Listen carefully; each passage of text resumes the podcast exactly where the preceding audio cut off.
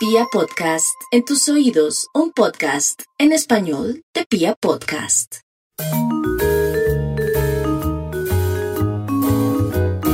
Hola a todos, bienvenidos. Mi nombre es Catalina Gudelo, soy abogada especialista en resolución de problemas de endeudamiento y este es Rescate Financiero, el podcast. Si no nos siguen, síganos en todas nuestras redes como Rescate Financiero Colombia.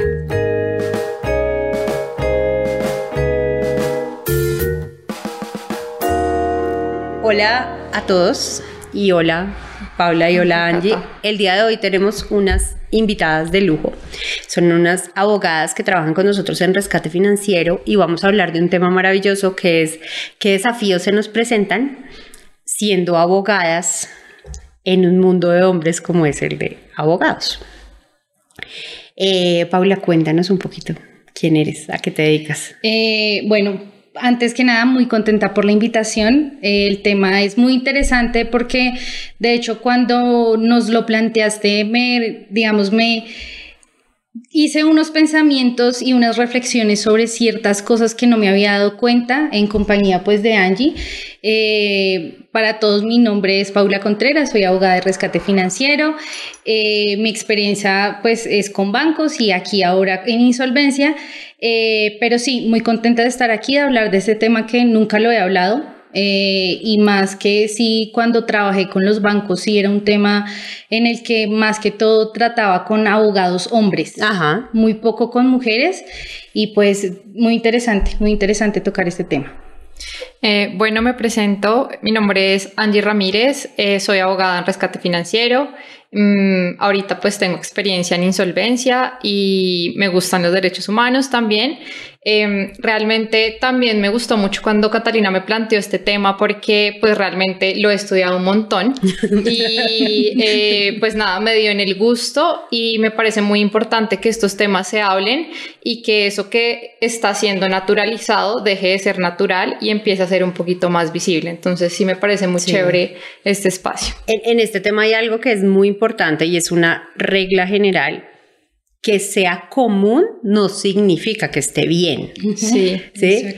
Ah, una de las principales violencias que se sufren es que le niegan a la otra persona cómo se sintió. O sea, yo desvalorizo completamente lo que te como sentiste y digo que eres expresiones como una niñita o llorona o ese tipo de cosas. Entonces es van a encontrar nuestros eh, escuchas o van a encontrar nuestros video escuchas los que nos ven y nos oyen que muchas de las cosas que pasan acá son para usted, son naturales o siempre se han hecho o así están establecidas las cosas, pero no necesariamente significa que estén bien, o sea, que eso sea lo que se debe hacer.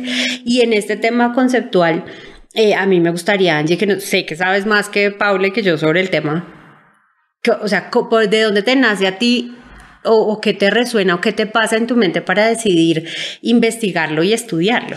Eh, bueno, yo creo que eh, las, las mujeres nos volvemos feministas por una historia de vida. Entonces realmente yo me volví una mujer muy empoderada y feminista y me empezaron a gustar este tipo de temas por diferentes sucesos que me pasaron en la vida. Porque yo como mujer me sentía excluida en muchos escenarios y también sentía que limitaban mis derechos. Más obviamente hombres, pero también hay mujeres que son pues machistas. ¿Y, y duele un poquito más? Señora. ¿Duele un poquito más cuando es una mujer? Claro, porque se supone que entre las mujeres debemos tener como esa empatía y sororidad entre nosotras, pues por el hecho de ser del mismo eh, género, mismo sexo. Y es un poquito impresionante que entre mujeres también nos, em, nos limitemos y nos discriminemos y violentemos. Entonces, claro que sí es duro porque se supone que no debería pasar y que como mujer también han pasado por sucesos como los de uno, pero pasa y hay mujeres que son machistas, bien machistas. Entonces, eh, sí, básicamente eso fue lo que a mí me llevó eh, estudiarlo, investigarlo y ser eh, una mujer súper empoderada en esos temas. Mi experiencia personal, básicamente. Listo. ¿Cómo se lo explicarías a una persona que no tiene nada de conocimiento, es más, yo me atrevería a decir, ¿cómo se lo explicas a un hombre? ¿Por, porque a un hombre? Porque es completamente ajeno a él. ¿sí? las mujeres, cuando nos empiezan a explicar, como que nos empiezan a, tocar eh, fibras y teclas en el corazón y decimos, ay, eso a mí también me ha pasado, ay, entonces sí estaba bien que yo me sentí mal. Pero ¿cómo se lo explicarías a una persona que no tiene nada de conocimiento? Claro, eh, bueno, primero y antes que nada, eh, para que las personas entiendan que hay situaciones que son violentas y que nos duelen a nosotras como mujer, primero es importante saber cuál es el origen de esa violencia de género. Y básicamente el origen de esa violencia de género es el orden social de género. ¿Qué es eso? El orden social de género eh, es una construcción social mediante la cual se adjudican a hombres y mujeres identidades, roles y se crean estereotipos de género. Sí. Hasta ahí no pasa nada. Uno dice, bueno, ya simplemente... Pues en algo me tienen que ubicar. Sí, hasta ahí no pasa nada. El problema es que las mujeres y los hombres eh, tenemos relaciones que son asimétricas y desiguales. ¿Y por qué? Porque las mujeres históricamente somos el sexo, el sexo débil o naturalmente débiles. Entonces, claro, en la relación la mujer siempre va a estar acá y el hombre siempre va a estar acá. ¿Eso qué implica? Que el hombre sea una persona privilegiada y la mujer, y la mujer tenga desventajas. Entonces, ¿eso en qué se traduce? En discriminación y violencia en contra de la mujer. Así sea normal. Así sea normal. Entonces, digamos que em, ese es como tal, es el origen pero hay unos tipos de violencia que eh, son las violencias visibles, que esas no son las normalizadas, por ejemplo, la violencia física, la violencia psicológica, la violencia económica, la violencia patrimonial, la violencia sexual. Esa es como la punta del iceberg y es lo que uno dice, bueno, esto es fácilmente denunciable y yo siento que me siento violentada porque pues todo el mundo nota que eso es violencia.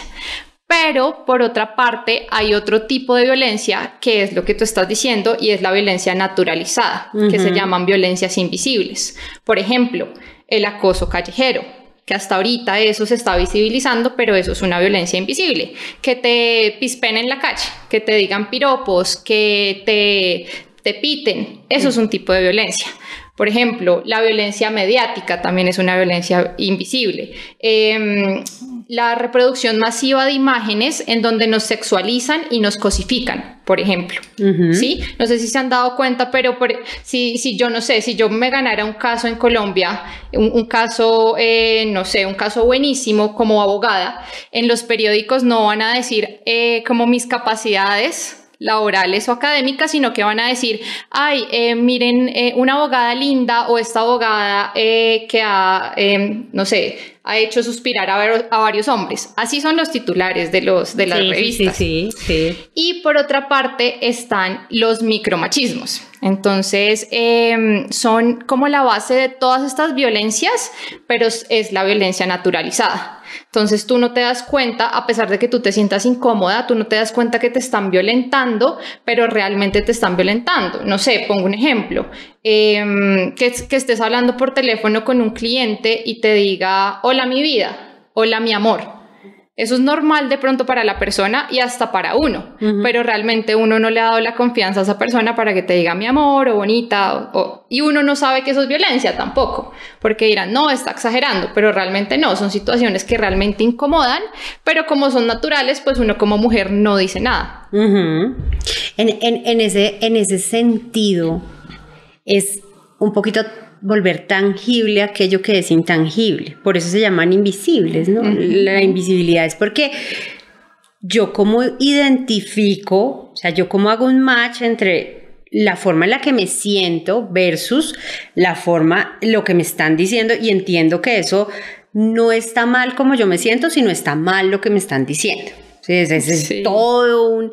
Y hay un, o sea, ejemplos uno, acá podríamos hacer un podcast 20 como antes que se hacían maratones de chistes, 48 horas contando chistes, pues podríamos hablar durante 48 horas seguidas de eso, formas hay un montón, pero es más mm, invitando o pensando en qué que siente la persona, la persona se siente mal. ¿sí? O sea, algo siente uno. Y, y no sé, Paula, si tú nos pudieras contar como ejemplos de cómo te has sentido, qué has sentido, o, lo que tú nos comentabas al principio. Ve, para, vea pues, sí tenía razón mi corazón o mis sentimientos o lo que sea, en que yo me sintiera incómoda de la manera en la que pasaban las cosas. Entonces, ¿qué ejemplos o cómo te ha pasado, qué es lo que te ha pasado para que tú, para que tú hayas sentido que estás de alguna manera sufriendo una violencia de género? Eh, es curioso porque, pues, de hecho, yo nunca lo había pensado. Yo, como mujer joven, lo vivo, pero yo no me había puesto a pensar como esto realmente es violencia. De hecho, yo lo pensé fue cuando ya estaba hablando con Angie del asunto. Y sí, es cierto, muchas veces a uno con esas palabras lo invalidan, pero uno ya lo toma de una forma tan natural que simplemente uno lo deja pasar y ya. Me ha pasado en otras experiencias laborales, por ejemplo, que en cierto lado hacían comités jurídicos con muchos abogados. Y yo iba eh, con mi jefe, que era hombre. Era muy curioso porque al que le hacían las preguntas era a él. A pesar de que no sabía. Él no tenía ni idea de ningún proceso, de nada. del detalle, no del detalle. Pero el los está viendo y dice... le hablaban, era él, eran muchos hombres. Casi todos, creo que solamente había una mujer y le hablaban era directamente a él y a los ojos y le preguntaban era a él. Y uno, eso, uno, yo no, o sea, ahorita es que lo pienso y yo digo, bueno, esa es una forma de, de violencia invisible. O él mismo me decía, niña, niña, venga. yo decía, bueno, de pronto es porque es mayor, porque está viejo, está acostumbrado, está viejo, está viejo. Pues me dice niña. Pero ahora que lo pienso, si era una forma en cómo estaba, me, me invalidaba. Es como, es como si cuando uno le dijera niña, es como si usted no supiera nada porque, la, o sea, esa misma palabra es como si uno recién saliera a la vida y uno no tuviera experiencia de nada. Ajá. Y, por ejemplo, ese ha sido uno, tal cual como decía Angie, uno a veces también eh, lo viví con una mujer. Tuve en algún momento una jefe que era mujer, fue juez, y ahora entiendo muchas cosas. Ella era muy dura conmigo, pero ahora entiendo que su comportamiento muchas veces se derivaba precisamente a comportarse como si fuera un hombre. Y ella hacía comentarios como, es que a mí no me gusta trabajar con las mujeres porque son problemáticas. O histéricas. Y yo decía, bueno, es su opinión, pero no lo estaba pensando como, bueno, esto es una forma de violencia o muchas veces invalidaba mis sentimientos. Las mujeres por nuestra naturaleza, no sé, nuestras hormonas, sí somos diferentes a los hombres en ciertas cosas y en ciertas emociones que vivimos. Yo no era eh, de ponerme a llorar en el trabajo porque uno a veces tiene situaciones difíciles, pero ella era, a veces a uno se le nota que no está con la misma actitud chévere todos los días y era decía, es que usted no tiene carácter para ser abogada. y, y, o sea, ahora que lo pienso más, o sea, yo decía, realmente qué ambiente tan tóxico, porque uno lo naturaliza en el mundo del derecho, uno lo naturaliza, porque uno en medio de todo, uno ve el abogado ni siquiera el modelo de abogada o el rol es muy específico, sino que realmente el mundo del derecho sí es mucho más masculino, aunque según las estadísticas estuve investigando, eh, por ejemplo, en la rama judicial, eh, las, digamos que los jueces de primera instancia, por decirlo así, son más mujeres que hombres pero los que están en los altos cargos se, vuelve son la pirámide hombres, son hombres son más hay más hombres que mujeres.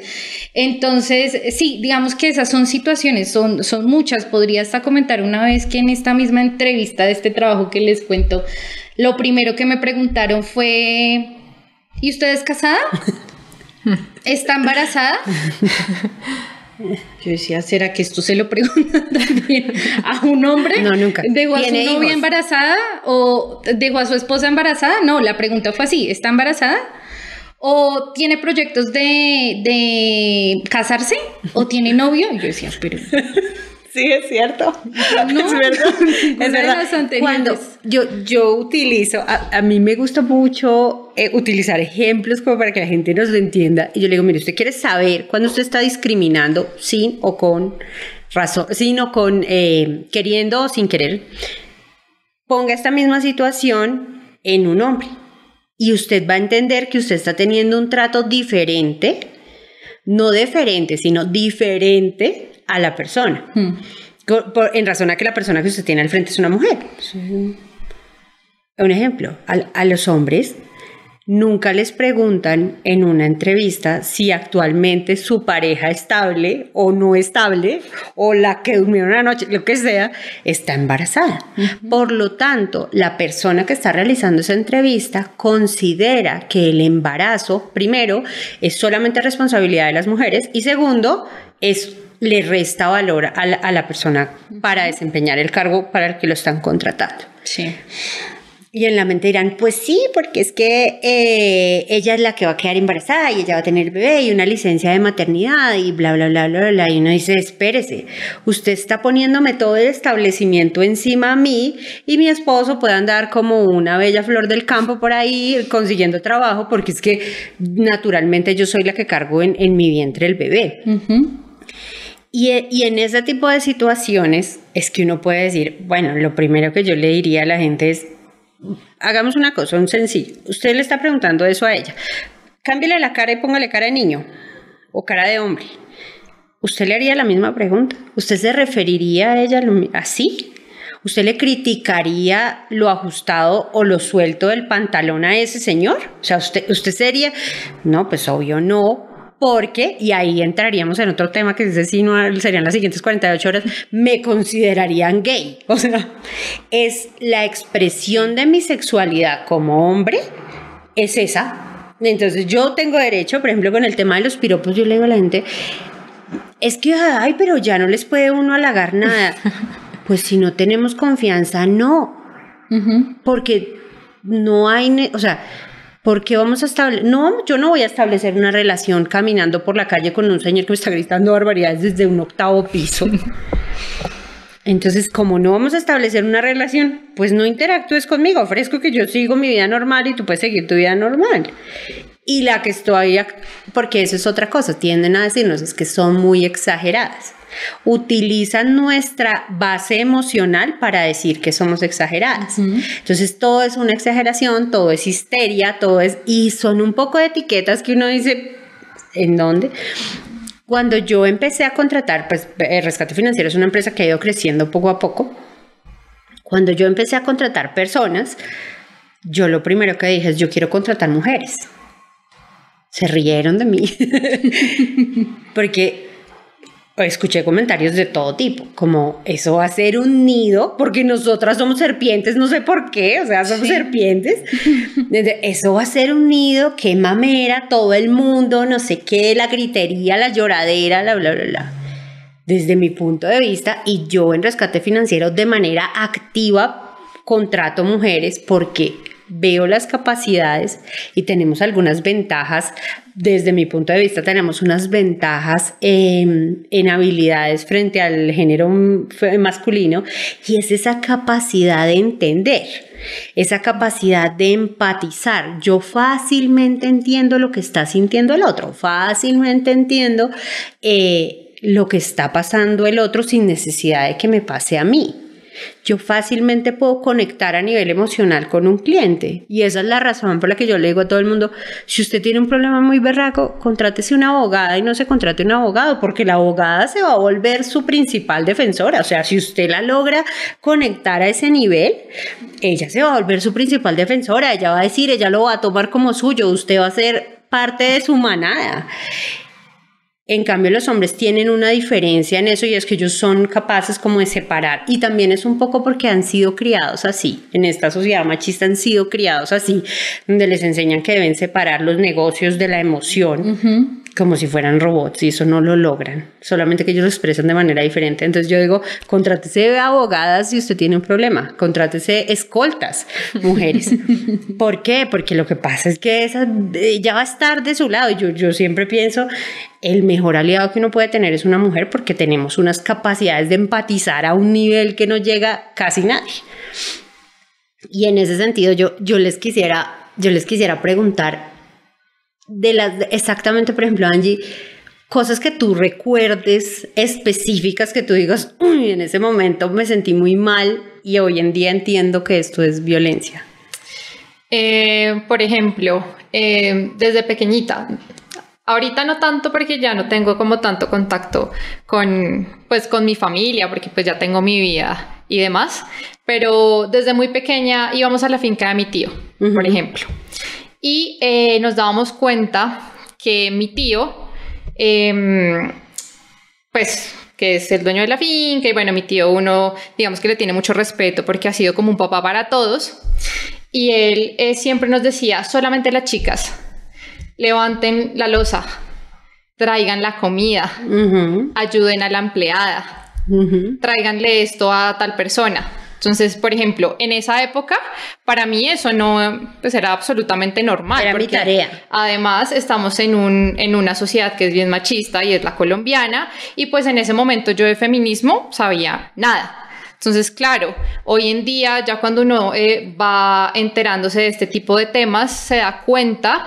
qué tan, es, qué tan arraigado está el machismo en la sociedad y que en la misma familia eso pasa. O sea, hoy en día mi tío, por ejemplo, sigue siendo una persona machista. La esposa es quien le cocina, la esposa es quien le hace las cosas, él pues la mantiene, entonces como la mantiene, él cree que puede tener algún tipo de autoridad sobre ella. Entonces, eh, ese es un ejemplo que es muy cercano y que uno podría decir que es violencia invisible y que hoy en día pues ya sé que es violencia, que ninguna violencia pues es menos que otra, pero pues en ese momento yo no lo reconocía. Claro, porque no lo sentía físicamente, o sea, mentiras, uno sí lo siente, es que uno sí lo siente, uno sí se siente raro, por ejemplo, yo nunca he sido una mujer extremadamente suave suave, no, soy delicada ni soy muy suave.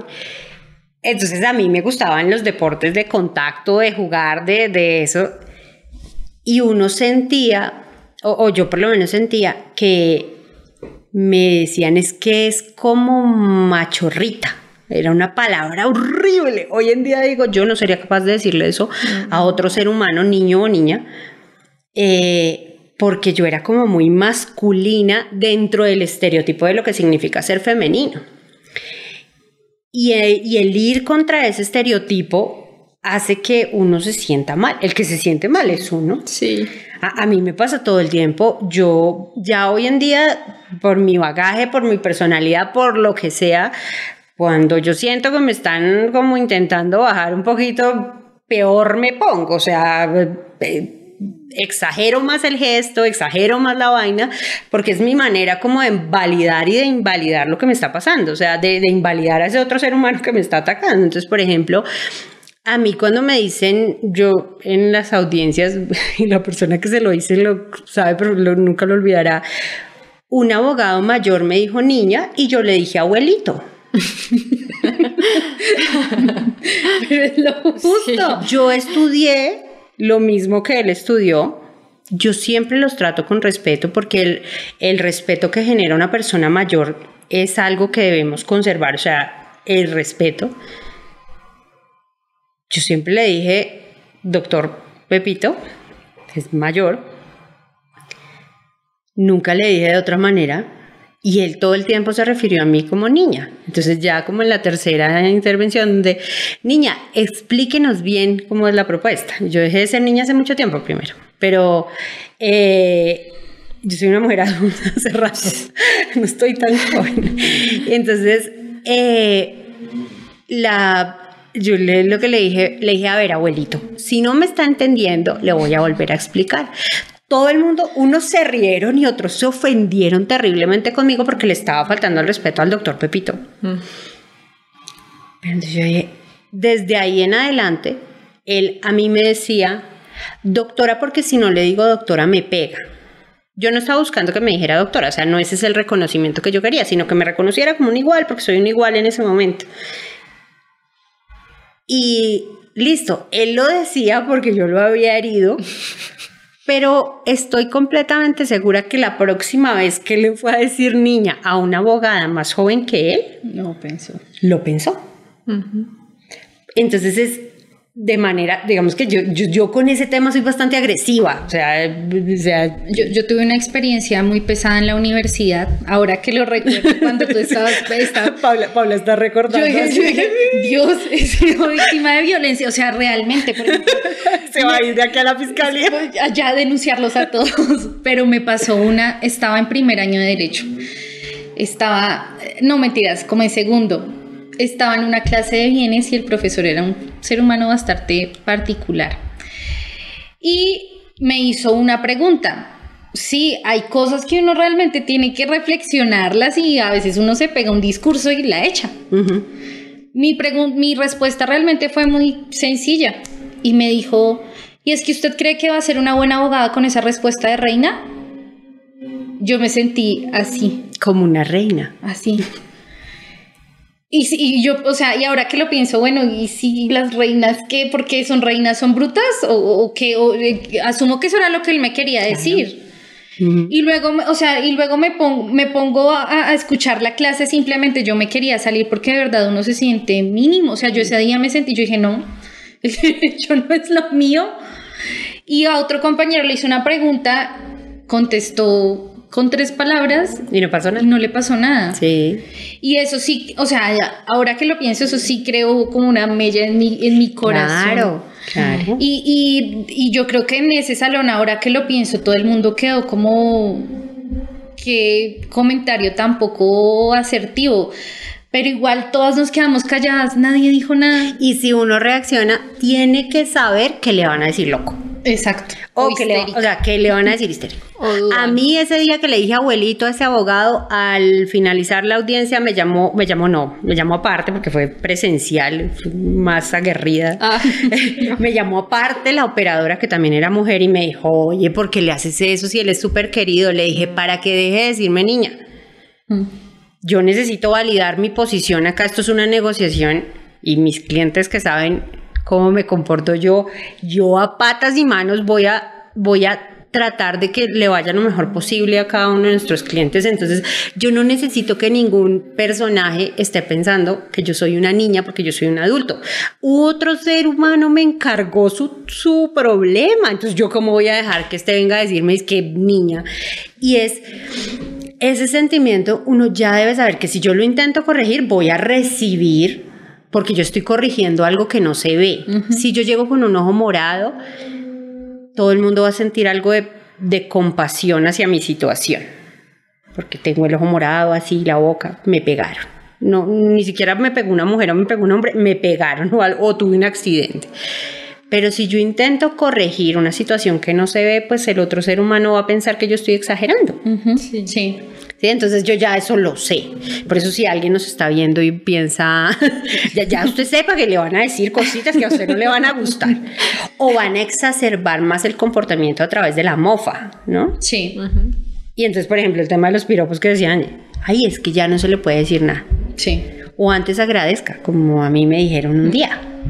A mí me dijeron, le aseguro, le aseguro que nadie la había eh, piropeado a usted así. Antes agradezca. Y yo dije, o sea, tras de todo me está diciendo fea, porque no entro dentro de su estereotipo de belleza. Usted me dice fea. Porque les da rabia. Y, eh, y entonces, eh, y resulta que está perfecto que usted me diga lo que se le ocurre. Y otra cosa que yo quería hablar con ustedes es sobre el tema con las mismas mujeres. porque las mujeres somos perpetuadoras de muchas violencias contra sí. nosotros mismos. ¿sí?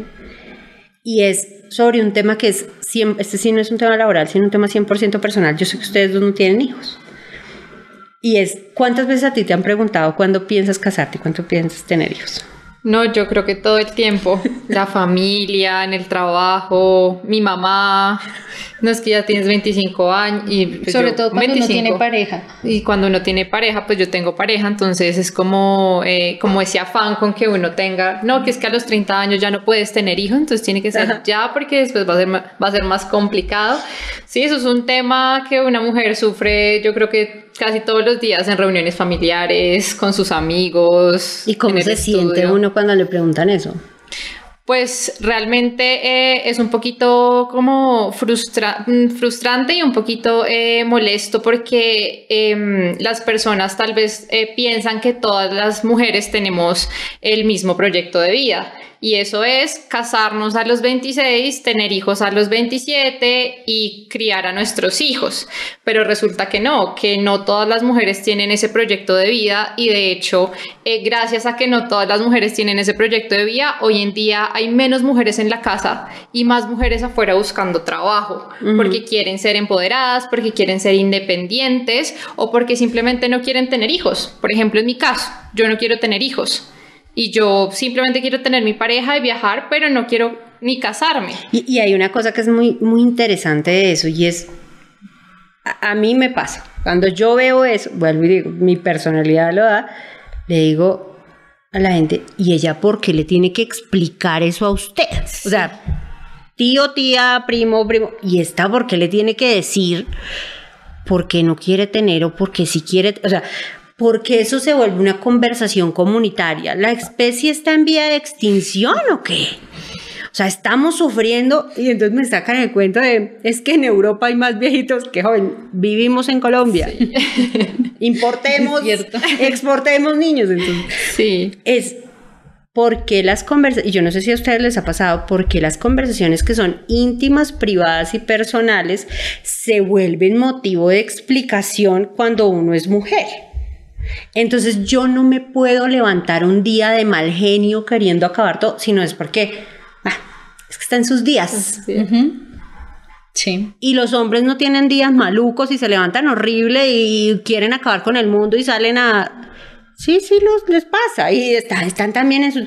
Porque mis temas, yo no sé si ustedes lo han visto, mis temas personales, mis temas íntimos, porque se vuelven motivo de conversación con la gente porque mm, si yo quiero hablar de eso, pues lo hablaré, si yo lo quiero reivindicar, lo reivindicaré, y si no lo quiero reivindicar y si no lo quiero hablar, es problema mío. Yo aprendí duramente eh, a nunca preguntarle a otra mujer por qué tenía o no tenía hijos, cuando conocí casos de amigas mías muy cercanas que llevaban nueve y diez años casadas intentando tener bebés y no habían podido y entonces a ellas les, no solo les tocaba explicar que tenían un deseo que no habían podido cumplir, sino que entonces ahora les cargaban ¿no? porque les salían. ¿Y por qué no adopta? Mm. Tanto niño muriéndose de hambre y usted por qué no adopta.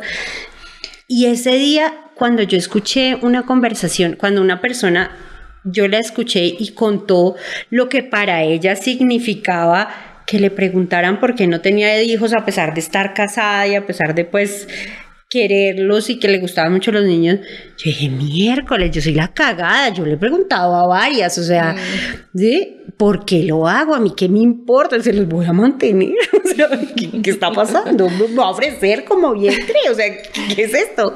Pero ya uno dice, no, hay cosas que son privadas y que la persona tiene y las mujeres tenemos derecho a compartir si las queremos compartir y si no las queremos compartir también y además te las puedo compartir a ti y no compartírtelas a ti, es mi información. Hmm, ¿Mm? Es cierto. Entonces uno dice, por ejemplo, tú tienes gato, ¿no? Sí. ¿Cuántos tienes? Uno. Listo. Vaya y compre dos. ¿Qué le van a decir? vaya, vaya, no, no, lo compre. Vaya y adopte otro gato. ¿Qué le van a decir? Sí. La loca de los gatos. Sí. Yo tengo dentro de mi círculo social hombres con cinco y seis gatos. Nadie le dice loco de los gatos. Y es porque en una serie de televisión que todos conocemos, se estereotipó a una abogada que se volvió loca y se llenó de sí, no, Ahora sí, sí. o sea, me dice Ana, yo no sabía. Sí, o sea, es una serie de televisión que es una abogada muy famosa que la vieja, no sé qué le pasó, o sea, nunca han contado, o yo no he visto el capítulo de qué fue lo que le pasó, y dejó de ser exitosa y se volvió la loca de los gatos. Entonces yo digo, yo no, no, yo decía, no, no puedo comprar gato, porque gato soltero, no, la loca de los gatos. y uno se vuelve, y claro, para uno es gracioso, pero también te puede coger en un momento emocional diferente donde eso no te parece nada gracioso. Sí. Donde tus chistes no me gustan. Y donde tengo derecho a reaccionar. Porque que se normalice, volvemos a lo mismo, que se normalice no significa que esté bien. Sí.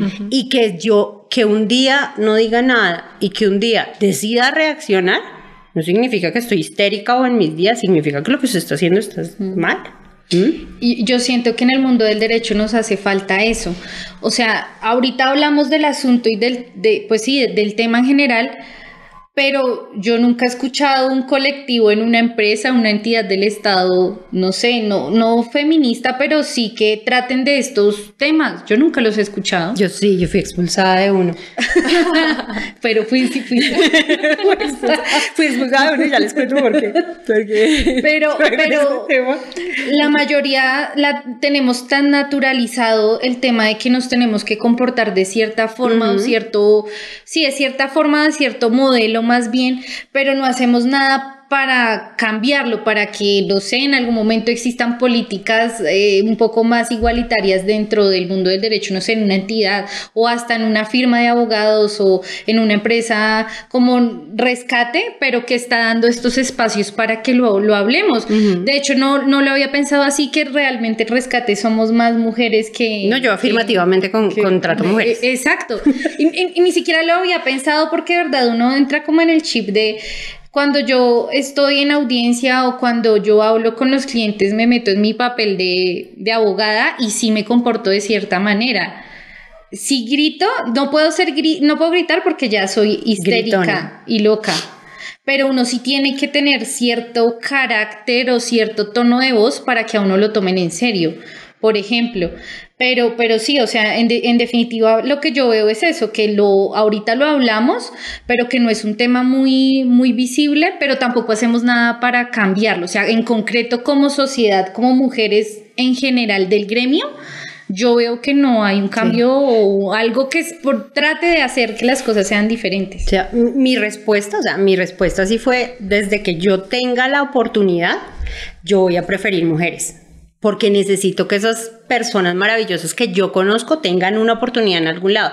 No les puedo garantizar eh, trabajo en otras empresas, pero en, la, en, en, en rescate yo digo, si yo tengo una mujer y yo tengo un hombre, voy a preferir a la mujer, no porque discrimine al hombre, sino porque sé que no va a ser tan tomada en cuenta en otros espacios. Conozco perfectamente la discriminación. Y jóvenes, sobre todo. No, no, pues ahí sí, pucha, es el ajiaco perfecto. O sea, es mujer joven, bonita, es un desafío terrible. Es, es, yo lo no lo conozco por mí, sino yo tengo amigas que son muy lindas, muy buenas profesionales y muy jóvenes. Eh, para ellas es dificilísimo porque básicamente ellas son carne del asado. Sí. Na nadie piensa, o sea, ya, el hecho de ser bonita resta valor profesional, ¿sí? O le dicen a uno, ah, pues a esta le tocó estudiar porque es que si es de a quién.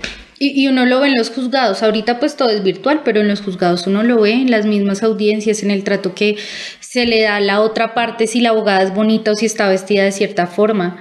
Es como si la invalidaran por completo o si asumieran que porque está vestida de cierta forma está buscando algo. Está buscando algo uh -huh. o no es lo suficientemente inteligente para enfrentar a su contraparte. Sí. Y lo he visto, lo he visto de jueces hombres y de jueces mujeres.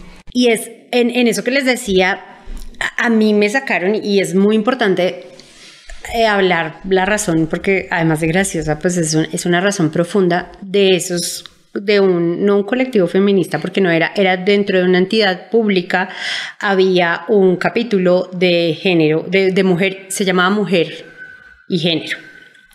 Y resulta que eh, toda la conversación durante todas las reuniones que hacíamos cada semana era sobre la reivindicación de, las, eh, de los derechos de las mujeres de distinta orientación sexual a la heterosexual.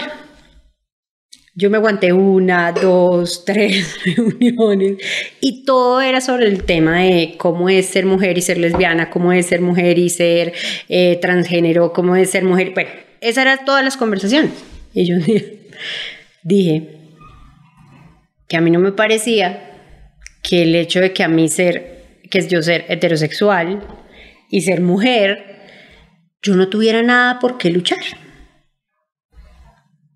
Y entonces se apoderó de la conversación, y voy a decir esto, el tema de género y las otras, las que no, sí, las que no encajamos ahí. Y hay que entender que esta, este tema tiene muchas aristas y muchas caras y muchas formas. Y una forma de violencia es intentar imponer o sacar adelante una de las caras porque es más importante que la otra. ¿Por qué es más importante la lucha de una mujer por la reivindicación de sus derechos como mujer de eh, como mujer lesbiana a la de una ama de casa que nunca ha recibido una remuneración por su trabajo y además no se valoriza su trabajo y adicional a eso se le cargan un montón de responsabilidades porque entonces las amas de casa terminan teniendo a todos los hijos y al esposo, ¿no? Y el esposo es un hijo más porque toca hacerle todo y toca estar pendiente de todo y esa mujer en qué momento se atiende a ella misma y su problemática es diferente y las problemáticas son como multiforma y el resultado fue que me echaron. Pues de ese sitio. Yo, a mí me dio risa y me, porque, y me sentí aliviada porque pues la verdad me fastidiaba ir a esas reuniones a escuchar y hablar siempre de cosas que no, no me interesaban. Claro. O sea, no eran como mi tema. Pero y es, y es entender eso, o sea, es también entender que esto acá, hoy en, hoy en esta conversación estamos hablando de lo que significa ser profesional del derecho en el mundo de los abogados. ¿sí? Pero hay cada una. ¿sí? Entonces, como es tan amplia y tan desconocida, lo más importante que yo debo hacer es informarme y entender desde dónde me está hablando el otro, ¿sí? Desde dónde me está hablando. Y no quitarle valor. Sí. Ay, sí, qué friega. No hay que hay problemas más graves. No hay niños en África muriéndose de hambre. Sí, sí lo hay, pero eso no me hace a mí sentir mejor. ¿Sí? Entonces es, es ese tipo de cosas. Sí, em, y yo también considero, hablando ya otra vez y acercándolo como a nuestro, nuestro ambiente, que es el ambiente laboral en derecho, Em, nos damos cuenta que a pesar de que somos abogadas y que eh, compartimos pues la mayor parte de nuestro tiempo con abogados, que se supone que eh, si somos abogados pues sabemos de leyes y de derechos, pero al final nos damos cuenta que no, o pues por lo menos hablándolo desde, desde, digamos, los derechos hacia la mujer, nos damos cuenta que no. Porque no sé ustedes, pero yo, por ejemplo, desde la universidad, cuando me empecé a juntar con demás abogados o eh, eventuales abogados o, estudiantes de derecho, eh, me daba cuenta que a pesar de que es claro los temas que te enseñan, que esto es violencia, que esto es discriminación, que esto es tal, tal, tal, tal, tal, a pesar de que sepan eso, eh, los mismos compañeros y los mismos profesores también te violentan. Entonces, eh, digamos, tú ahorita decías, em, no hay nada, no hay eh, nada que nosotros hagamos, o sea, nosotros sabemos que es violento, pero no hacemos nada para cambiarlo. Sí, resulta que sí, puede que no haga, a veces no hayan muchos mecanismos, pero otras veces sí los hay. Lo que pasa es que em, pues los hombres no les importa, simplemente lo que les digo, pueden conocer de leyes, pueden conocer de lo que quiera, pero a los hombres no les importa y te violentan. Entonces, no sé, el caso de la típica estudiante, eh, por ejemplo, a mí también me pasó eso, eh, típica estudiante eh, con un profesor que era la vaca sagrada de la universidad. Y ese profesor, por ser la vaca sagrada de la universidad, y a pesar de que, no sé, podía enseñar temas de violencia de género, el profesor te violentaba era, tú entrabas, te miraba el cuerpo, eh, te decía que te quedaras más tiempo después de clase, eh, te hablaba por Facebook o cosas así. Entonces, eh, realmente puede que si hayan mecanismos, puede que las universidades los tengan, pero las personas simple, no los siguen. ¿Por qué? Porque de pronto, no sé, en este caso son vacas sagradas o simplemente no les importa o piensan que la consecuencia no va a ser una consecuencia fuerte o piensan que no les van a hacer nada.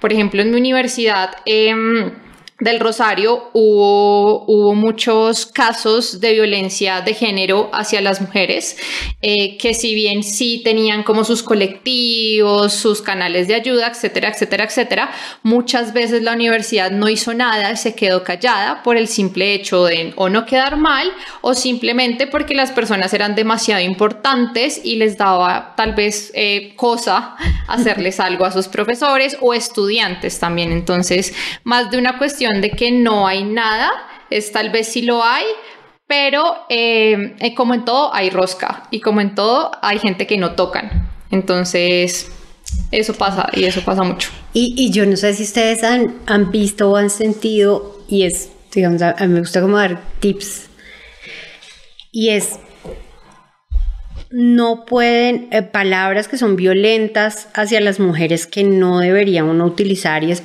por ejemplo, estigmatizar las profesiones. Entonces, nadie habla de niñeros, secretarios, bueno, asistentes sí un poco, pero poner a la mujer siempre, siempre en el nivel de soporte o de ayuda en las organizaciones, ¿sí? No en el nivel directivo, sino en el nivel de soporte o ayuda. A mí, y yo, lo, yo en, en rescate financiero lo corrijo todo el tiempo cuando me dicen, es que me llamó su secretaria. digo, ¿quién? no tengo. El rescate financiero es una organización bastante horizontal. No, yo no tengo secretaria. Yo tengo personas que colaboran y trato de hablar siempre de personas más que de hablar de mujeres porque necesitamos que me vean a mí como persona antes de verme como mujer. Me vean como persona, como en otro ser humano yo tengo personas que colaboran conmigo desarrollando X funciones. Entonces, ¿quién fue el que te llamó o quién fue la que te llamó? ¿Qué te dijeron? O sea, me asumen que yo, como yo soy el, la gerente, entonces todo el mundo es mi secretaria. Yo no tengo secretaria. Hoy en día no, no tengo. No la necesito. Entonces, es siempre ubicar en el lugar que le corresponde a la persona y no pretender que si tú llegas con un hombre tú eres la secretaria y él es el principal. ¿Mm?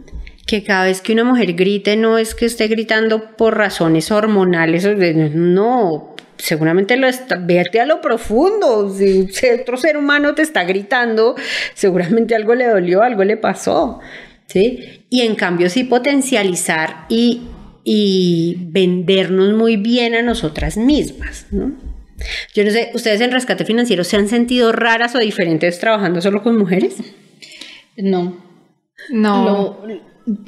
a mí me parecía muy curioso es que y es raro decir que es curioso, pero es cierto, rescate, aquí todos somos iguales y todos nos tratamos igual y por, con el mismo respeto, con el mismo compañerismo no sé si está bien lo que voy a decir, pero eso es raro. Yo no lo he vivido en otras compañías donde he trabajado, por ejemplo. Y a mí me gusta trabajar con hombres y con mujeres, o sea, no sé por qué tienden a pensar eso de que porque uno es mujer o porque... Eh, me voy a, voy a, tengo que tener un rol, digamos, de, no sé, un, un, poco más de responsabilidad frente a otra compañera que es mujer, eh, la relación va a ser tensa y resulta que, mm. que, no, a mí no me ha pasado, mm. yo, no, yo no lo siento así, pero sí muchas personas piensan que porque somos mujeres, entonces, mejor dicho, nos vamos a coger de los pelos, literal, para solucionar un problema, no lo vamos a tomar algo personal, pero... Y, es, y es una estigmatización general. Sí. Se dice general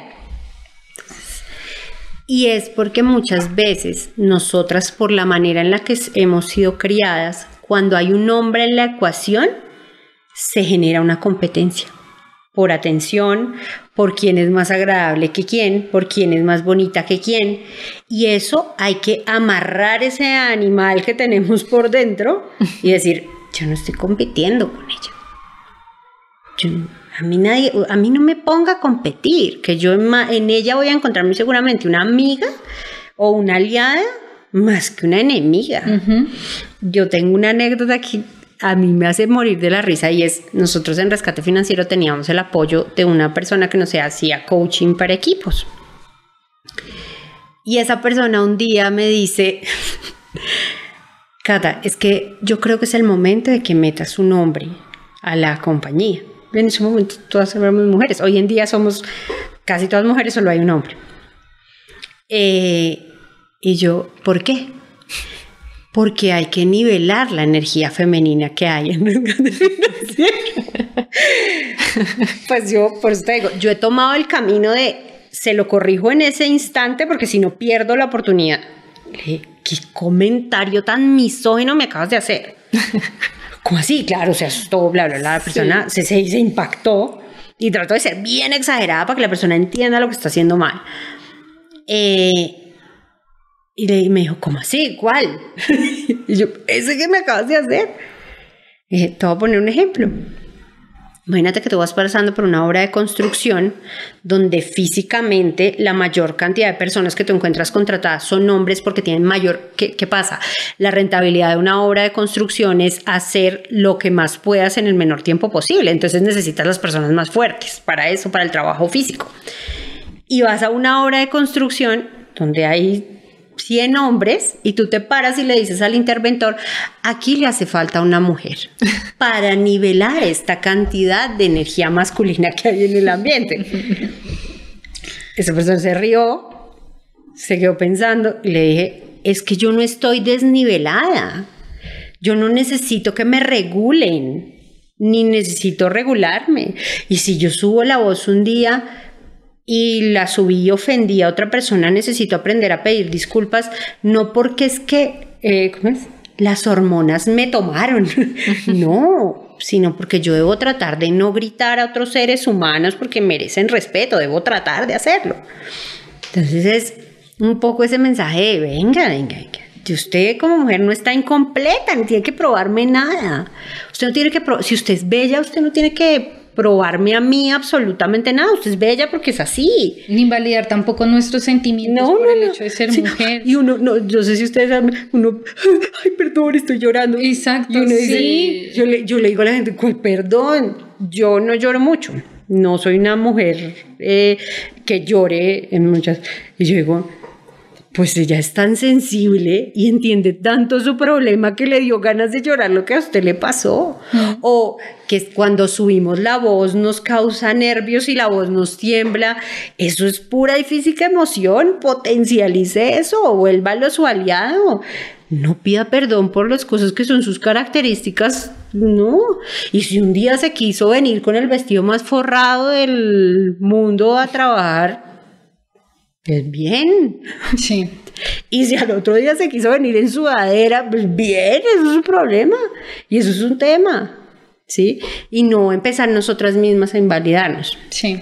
No sé si quieran decir algo más para sí, cerrar. eh, para cerrar es que todo esto que hemos hablado es lo que estaba hablando al principio y es que eh, el- los dos mecanismos para materializar la violencia son los estereotipos de género creados y los roles de género.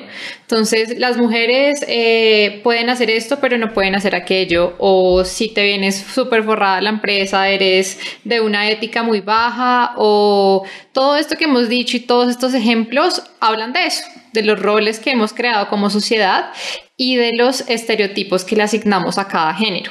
Entonces, como conclusión, creo que lo importante es lograr visibilizar todo este tipo de violencias para poder romper con esos roles y con esos estereotipos, porque es que esos roles y esos estereotipos son los que justifican que nos traten y nos, nos discriminen y nos violenten. ¿Listo? Entonces creo que esa es como la mayor conclusión y pues el trabajo que tiene uno como mujer y la sociedad para lograr romper esos esquemas. Sí, no, eh, en efecto, sí, estoy de acuerdo con lo que, lo que dice Angie. Sobre todo hay que trabajarlo mucho en nuestro, en nuestro ámbito eh, del derecho como abogadas, la forma en cómo también nos relacionamos con los abogados, cómo ellos nos tratan, cómo nuestros clientes nos tratan. Eh, pero definitivamente creo que es- este es un espacio muy idóneo para dar a conocer precisamente esas cosas que vivimos y que no, que callamos. En mi caso yo lo callaba hasta hoy que me di cuenta, hice una seria reflexión de todo lo que me ha pasado. Y sí, en efecto, muchas veces uno está eh, permeado de, de, violencia, como le estaba diciendo Angie, pero, pero sí, en efecto, lo importante es cambiarlo, reconocer que tenemos como sociedad y como gremio un problema, pero también proponer, proponer de qué manera lo podemos cambiar y dar a conocer, porque creo que el cambio se hace es con espacios como este, dando a conocer lo que está sucediendo. Entonces, esa creo que es la conclusión que yo aporto a esta conversación. Listo, muchísimas gracias por la conversación, muchísimas gracias por eh, dar esto a conocer y pues esta es... Eh, la manera de contarles por qué en Rescate Financiero somos abogadas y no abogados. Y jóvenes. Y ah, sí, abogados. bueno, en esos temas sí. Pero sí, porque somos abogadas y porque la mayoría son jóvenes. Listo, gracias. gracias. gracias. Chao. Este ha sido un episodio más de Rescate Financiero, el podcast. Si no nos sigues, síguenos en nuestras redes Rescate Financiero Colombia, escríbenos un mensaje y si dices que vienes de parte del podcast, te regalaremos completamente gratis una consulta con uno de nuestros abogados para resolver tus dudas en temas de endeudamiento.